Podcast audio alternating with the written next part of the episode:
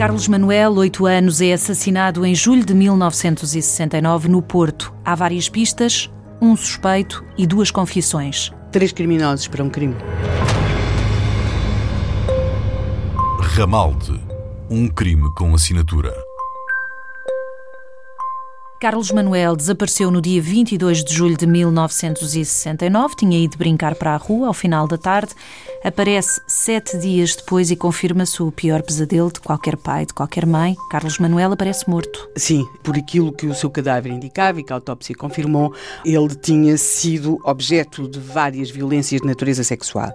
Aquilo que temos neste momento em que o cadáver é descoberto, depois começa a, a criar-se o perfil do suspeito e depois aparecem aquelas duas confissões, uh, digamos que uh, cria-se uma situação de enorme angústia. Nós sabemos que este tipo de crimes leva à necessidade de que se encontre rapidamente um, um, suspeito. E quando se encontra um suspeito, o tal operário uh, José Pereira, que o estalão de pagamento semanal estava debaixo do cadáver do, do, do de Carlos Manuel, e depois e, e quando tudo parecia que aquele era o suspeito óbvio, aparecem dois homens, dois homens que não se conhecem de parte alguma. Mas porquê que confessaram o crime? Bem, vamos ver. Algum deles é culpado? Uh, um foi denunciado por um colega um colega que disse que, que, achava que era o autor daquele crime. E o outro é um rapaz que aparece, ele aparece a deambular na zona de Guimarães, parece estar ligeiramente perturbado. A verdade é que ambos são interrogados, um pela PSP e outro pela GNR, ambos confessam o crime e não só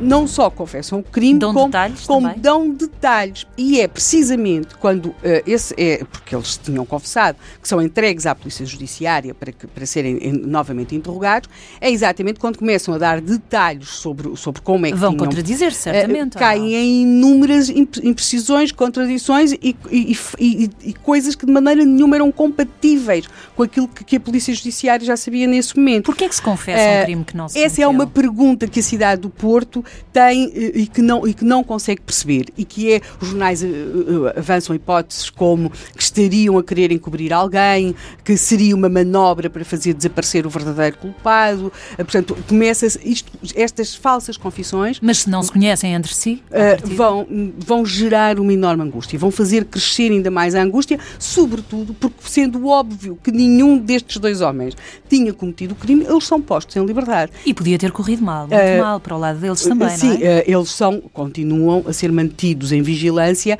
também um pouco para preservar a sua segurança a cidade do Porto está profundamente mobilizada, estamos a falar dos, dos, meios operários do Porto, portanto havia aqui uma situação quase que explosiva em, em torno desta situação. E depois temos José Pereira, e José Pereira que para a Polícia Judiciária surge sempre como o óbvio culpado, mantém-se em silêncio. E mantém-se em silêncio, note que os seus dois filhos também são detidos. Que idade tem José Pereira? Estamos a falar de um homem de 48 anos, portanto, mais velho do que aquilo que uh, as duas pessoas que dizem ter visto o Carlitos na noite do seu desaparecimento, ele, ele é mais velho. Note-se que aquela criança que vinha com a avó para casa e que diz que viu indo ao Carlos às 6h20, a avó diz que eram por volta das 6h20 da tarde, a caminho exatamente da Bolsa, do tal Matagal, ele diz que esse homem era um homem jovem. E o tal serralheiro que vivia numa barraca no Monte Caulino uh, diz que tinha visto por volta das 8 da noite um rapaz com uma também criança jovem. com um rapaz, também jovem, mas ele é sem dúvida mais velho, e aquilo que vamos ter aqui é que ele vai dar uma explicação para o facto, do, do, do uma, uma, explicação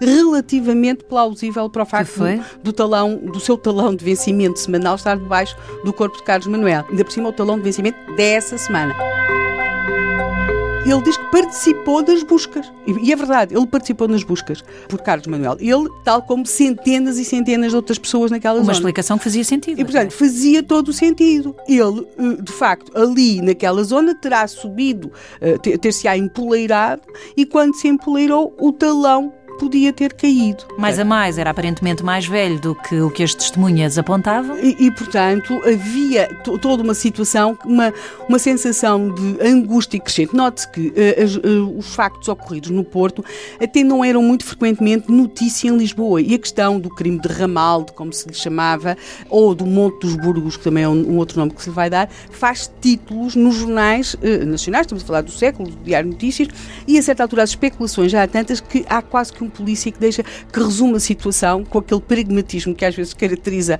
os polícias uh, e que diz a certa altura a um jornalista isto já há mais assassinos que cadáveres. Estávamos no impasse. Exatamente.